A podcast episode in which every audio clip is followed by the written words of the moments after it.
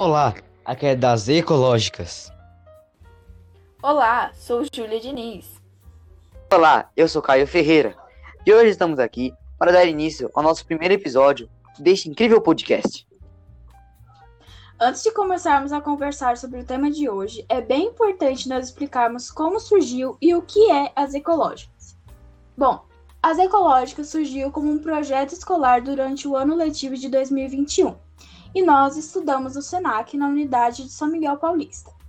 E além de nós dois, tem mais participantes nesse grupo, que vocês conhecerão nos próximos episódios. Inicialmente, como o nome já diz, somos ecológicas e temos um lema: que conheceremos as lógicas antiecológicas para conhecer as ecológicas. O nosso intuito é fazer com que as pessoas aprendam a ecologia de uma forma fácil e interativa, e que ela não se torne um assunto cansativo ou maçante. Nós somos um grupo bem informal, divulgamos nosso conteúdo pelo Instagram. E falar nisso, se vocês puderem gastar um tempo e ir lá seguir a gente, temos conteúdo duas vezes na semana. E o arroba é eco.lógicas underline e sem acento.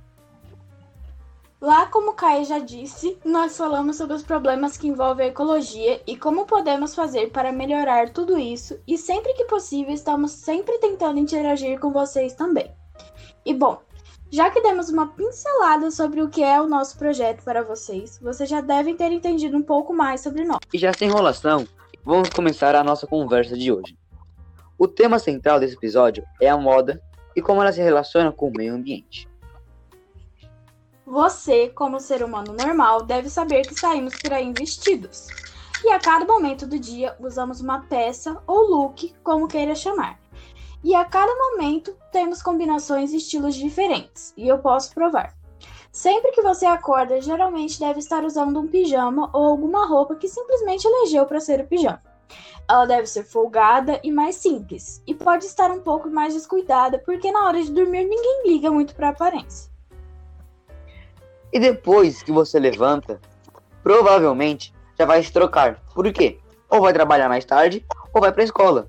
Então, precisa estar de uma forma mais apresentável, porque estará em lugares públicos. Ou em outro caso, talvez você fique de pijama o dia inteiro. E no final do dia, você tome um banho e coloque um pijama diferente. Ou também, um outro exemplo, você pode chegar da escola ou do trabalho e vai sair mais tarde, mas não quer ir com o uniforme que você estava usando. E quando chega em casa, procura outra combinação no seu armário e vai usar outra peça. E fora que muitas das vezes você passou por alguma loja e viu alguma peça que te agradou, acabou comprando e colocou no seu armário para usar em alguma outra ocasião. Todos os exemplos que citamos envolvem uma coisa principal: a moda. As roupas, linhas de costura, tecidos de diferentes cores, estampas e qualidades diversas das máquinas de costura. E com tudo isso, obtemos problemas gravíssimos contra o meio ambiente, como água contaminada com os corantes daqueles tecidos, a escravização de costureiras, a indústria têxtil e a poluição. E se eu te falar que a indústria têxtil é um dos maiores poluentes do planeta e, ao mesmo tempo, um dos maiores motores econômicos, o fast fashion e também o famosinho greenwashing. E tudo isso se liga com o nosso projeto, pois vamos te ajudar hoje a entender o que é cada um desses problemas, mas também te mostraremos formas de como evitá-los. Então, seguimos para nossas explicações. Iremos começar a explicar como é cada um desses problemas. A poluição da água acontece com o efeito do corante nela, porque esses tecidos, após o encontro com o corante, ele precisa ser lavado para retirar o excesso, e depois para retirar o cloro que foi passado. E essa água pode ser descartada em qualquer lugar, principalmente as fábricas sem o senso ambiental. Elas podem jogar em rios ou podem fazer um esgoto não legalizado, fazendo com que sempre o descarte final seja errado e seja mais um motivo de poluição nas águas. Outro ponto na indústria têxtil é que é extremamente poluente. Ela libera 500 mil toneladas de microfibras sintéticas nos oceanos todos os anos, o que já é um peso enorme. E passando para outro ponto, você sabia que ainda existe escravidão? Isso mesmo, neste ponto falaremos da escravidão na costura. Ela ocorre porque muitas dessas empresas ou fábricas de roupas querem muita demanda em pouco tempo. Então contratam pessoas falando e prometendo um bom emprego uma boa qualidade de vida, e a maioria dessas vítimas são ou mulheres que estão refugiadas e não têm nenhum emprego e nem como se sustentar e que vieram tentar a vida em um novo lugar, ou mulheres daqui mesmo, mas que não têm dinheiro e estão aceitando qualquer oferta de emprego para sustentar a si mesmo e seus filhos ou a família. O final de tudo isso é péssimo trabalho com horas de execução e pouco descanso, exploração no serviço, na maioria das vezes, elas trazem as crianças com elas para o trabalho, pois não tem com quem deixá-las. Um ambiente muito sujo, com nuvens de pó por conta das máquinas. O pagamento pode ser até um prato de comida e sem remuneração em dinheiro. E as empresas que ainda dão um salário em real é uma quantidade a qual ninguém consegue sustentar. Cachorros de grande porte do lado de fora para impedir a fuga de alguém no meio do expediente. Espaços pequenos e quentes e pessoas com uma péssima situação de saúde e péssima condição de vida. As empresas que mais utilizam essa forma errada de trabalho são as empresas de atacado. Aquela que sempre falamos que a costura é meia ruim, geralmente ela é mais barata também e se gasta com mais facilidade. E sim, talvez as roupas que estão no seu guarda-roupa podem ter sido costuradas por uma pessoa que trabalha dessa forma, a qual narrei a vocês. Porém, não se iluda. Isso não acontece só em roupas sem marca ou de empresas menores. Isso pode e acontece em roupas com marcas famosas também. Já puxando esse assunto de costura e de muita demanda em pouco tempo, isso também pode significar outra coisa, sabiam? Isso mesmo, o famosinho fast fashion. Esse conceito surgiu no final da década de 90 e é usado geralmente pela imprensa para identificar a atualização mais rápida nessas grandes marcas varejistas da moda. Em português, isso significa moda rápida, que já liga com o que falamos. Mais trabalho e pouca remuneração, ou também mais lucro e menos estoque. Pois quanto mais a produção, mais a venda.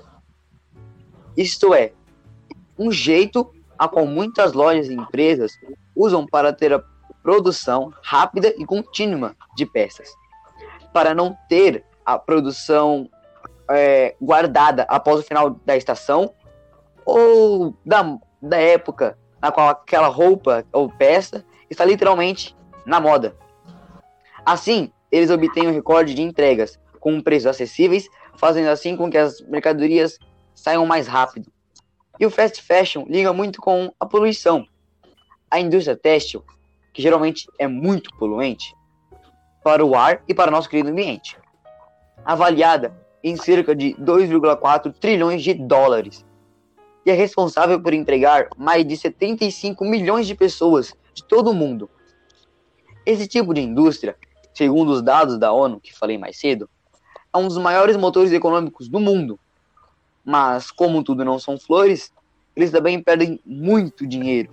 E hoje estima-se que 500 bilhões de dólares é gasto com o descarte de roupas que não são destinadas a aterros e muito menos são recicladas.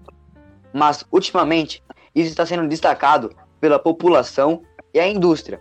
Está sendo desafiada a desenvolver uma fabricação limpa e sustentável. E é o que esperamos. Pois, por mais que custe muito mais às empresas, isso deve ser colocado em primeiro lugar.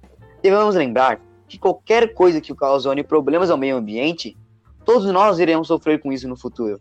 Como, por exemplo, as emissões de gases de estufa, a qual estamos já começando a sentir os principais problemas de tudo isso. Em falar nisso, você sabe o tanto de emissões do gás do efeito estufa que esse setor causa? São cerca de 8 a 10%, o que é bastante coisa. Para você ter uma tanto de noção, vamos fazer um exemplo básico. Pense no, no transporte marítimo e na aviação. Esses dois somados é o resultado de apenas um único setor do que, do que citei acima.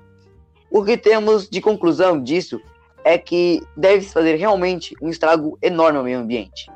Além disso tudo, temos mais o gasto energético, que dependendo da fibra utilizada, os processos são diferentes para se obter a mesma. É, ainda mais processos no transporte é, ocasionam maior polu- poluição. E o tópico que sobrou para ser exposto é o greenwashing. O termo pode ser traduzido como lavagem verde, pintando verde ou até mesmo maquiagem verde. Consiste em uma prática de propagandas, anúncios ou discursos de empresas falsos. Eles geralmente falam que são responsáveis, sustentáveis, verdes ou até eco-friendly, e etc.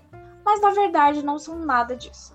Dá para encontrar o greenwashing em casos de organizações que fizeram uso de uma marketing errada, porém que serve para chamar a atenção de muitos com aquele anúncio tão atrativo e cheio de palavras e imagens bonitas, fazendo com que todos sejam enganados, mas que chame o público.